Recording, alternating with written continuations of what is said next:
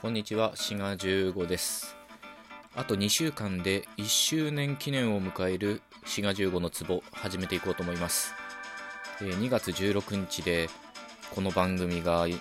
周年を迎えるんですね。まあこれ自分で言わないと誰も言ってくれないんで、えーね、えーどんどんアピールしていこうと思います。それと、こういうこと言っとくと、お祝いのコメントやら、品やら、なんやら、届く可能性があるということでね、まあ、言うとこうと思います。まあ、こういうね、お祝いのものっていうのはね、前後半年受け付けようと思ってますので、えーお気軽にお送りください。えーまずは今回はお便り読んでいこうと思います。えーまずは1通目、えー、久野上未来さんからいただきました。ギフトと一緒にいただきました。ありがとうございます。えー、志賀さん、久野上未来と申しまする。あだ名はくのっちです。ラジオを聞いて大変勉強になりました。タンパク質のことは普段意識してなかったので、意識するようにしたいです。なぜならくのっちはビタミン類やコラーゲンやヒアルロン酸の摂取にいつも力を入れているからなのです。志賀さんのラジオを聞いてタンパク質の存在を忘れてました。ありがとうございました。ということで、えーくのっちどうもありがとうございます。これはなんか食事をどういう食事してるかみたいな話を軽くした時のものですね。で僕は、えータンパク質を、まあ、大体 120g ぐらいは1日に取ろうと、まあ、努力してるみたいな話をしたんですよね。これはまあ男性とね女性の違いも多少あるんじゃないかと思いますね、まあ、特に僕なんかはささやかな筋トレをしてるのでやっぱりちょっとでもね筋肉がつくと嬉しいなっていうのがあって、まあ、タンパク質をちょっと、まあ、摂取しようとねしたりしてるわけですけど、まあ、くのっちさんみたいに女性だと確かにねビタミンとかコラーゲンとか、まあ、そっちの方に意識が向かってしまうっていうね、まあ、多少ねそういう男女差みたいなのはあるかもしれません。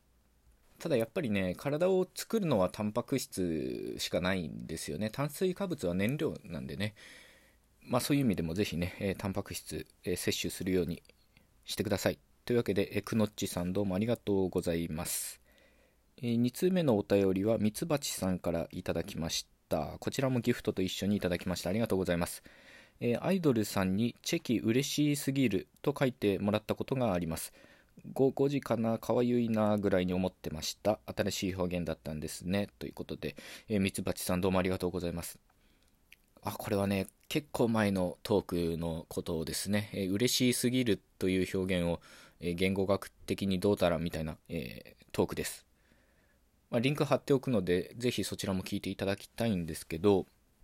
まあ、本当は嬉しすぎるでいいところを嬉しいすぎるとか楽しいすぎるっていうねその形容詞の言い切りの形に過ぎるっていうのがついてるっていうものでこれは過ぎるに限ったことではなくて嬉しかったっていうのが嬉しかったみたいな言い方も、ま、出てきたりしてるっていうことで、まあ、すごいね大げさに言うと日本語の形容詞の活用のパターンが変わってきてるんじゃないかみたいな話をまあ、2部だか3部構成ぐらいでお話ししてるはずなので、ぜひそちらのトークも聞いていただけたらと思います。まあ、こうやって過去のトーク聞いていただけるのは本当ありがたいですね。ありがとうございます。え続きましてのお便りはボーンさんからで、こちらもギフトと一緒にいただきました。質問への回答ありがとうございました。ということで、いえいえ、何の何のっていう感じですね。えまたお便りいただけたらと思います。で、今回ちょっとメインで話そうと思ってるのは、え次のお便りについてですね。ケイリンさんからいただきました。ギフトと一緒にいただきました。ありがとうございます。志賀さんこんばんは。いつも面白い話をありがとうございます。先日、テレビの音声だけを流して聞いていたら、茨城のあんこう鍋の特集をやっている番組の中で、あんこうは水戸光圀も食べていたという、という言葉が耳に飛び込んできて、えっと思ってしまいました。あんこうが水戸光圀を食べてしまったところを想像してしまって、少し考えて納得しましたし、女子はにこういう使い方があるのは知っていましたが、改めて言葉というものの不思議さを感じる出来事でした。ということで、え、ケイリーさんどうもありがとうございます。これはね、面白いですね。かなりいい例だと思います。ちょっと本題に入る前にですけど、あんこうって聞くとあんこうの骨までいててぶち切らるっていうね加藤周村の俳句を思い出しますね、まあ、ちょっと思いついたから言ったまでなんですがこのあんこうは水戸光圀も食べていたっていうとこですけどなんか図らずもこれも五七五になっちゃってますけど確かにこれは解釈によってはどちらとも取れると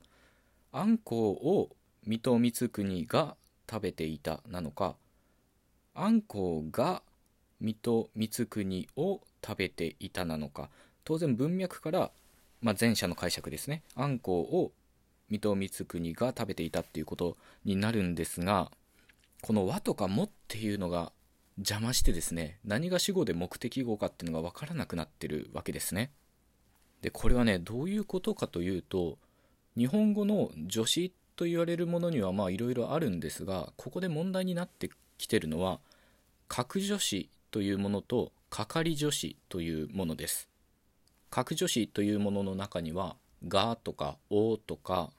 他にも「に」とか「で」とかこういったものが格助詞なんですね。一方係助詞というものは、まあ、ここで関係しているものは「わ」とか「も」ですね。でこの格助詞と係助詞っていうのはレベルが違うんですよね。助詞と一言に言ってしまうとちょっとそこは分からなくなるんですがまあ、すごいね簡単な言い方をすると格助詞の方は文法に関わってて係助詞の方は談話に関わってるといった感じなんですね。ちょっとシンプルすぎて不適切かもしれませんけどとりあえずこういう言い方をしときたいと思います。で意味としてはその文法に関わるか談話に関わるかってことなんですけど現れる位置としても格助詞の方がより名詞に近い位置に現れるんですね。例えば日本には行った。といった場合にはってこういう順番で出てくるわけですね助詞が。日本はにとはなりません。あるいは日本でも行われているのようにでもという順番で出てきますよね。での方がつまり格助詞の方が名詞に近くて係助詞は後に出てくる。これ逆になることは絶対ないんですね。日本もでとはなりません。こういうことからですねまあ現れる位置が違うっていうことから、まあ、あるいは文法に関わるか談話に関わるかっていうことから格助詞と係助詞っていうのは分けて考えた方がまあ都合がいいということなんですよね。で問題はこの係助詞「は」とか「も」みたいなものは「が」と「お」とは狂気しないんですね一緒に出てこないんですよ。例えば「私がは」とはならないし「私がもともなりませんよね。私はとか私もという言い方になります。おの方はね、ちょっと文語的な場合は言えたりします。例えば、石炭オーバー早摘み破鉄って舞姫の冒頭だとオーバーっていう形が出てきますけど、あれは格助詞のおと係助詞の和、まあ、ばっていう音になってますけど、まあ、同時に出てる例ですね。あるいは何々おもっていう形はまあ、文語ではありかなっていう感じですけど、まあ、口に出す時はやっぱり「も」だけが出てくるんじゃないかなと思います。でここで「が」とか「お」っていうのはそれぞれ主語とか目的語を表すものなのでそれが係助詞と一緒に出た場合どっちが主語でどっちが目的語か分からなくなるっていうことなんですよね。がとかおが消えちゃうから。なのでこの例ですね。あんこうは水戸光圀も食べていたと。こうなってしまうとどっちが「が」でどっちが「お」か分かんなくて、まあ、ケイリンさんがしてしまったみたいな誤解を生んでしまうと。これを係助詞を取ってしまえば「が」とか「お」の姿があらわになるっていうかあんこうを水戸光圀が食べていたとなるんですけどそこに係助詞をかぶせちゃって分かんなくなってるということですね。えー、なので今までの話をまとめると日本語の助詞と言われるものには、まあ、少なくとも2つあると。格助詞と係助詞というのがあってで出てくる順番としては格助詞係助詞みたいな順番ででもとかにはみたいな順番で出てくるわけですががとかおの場合は係助詞と一緒に出てこれなくてそれが原因で曖昧な文章になるということですね。はい。というわけでケイリンさん面白い例の提供ありがとうございました。またねガと和の違いとかのトークは収録しているものがあるのでまた配信しようと思うのでそちらもお楽しみにということで。今回はここまでということでまた次回お会いしましょう。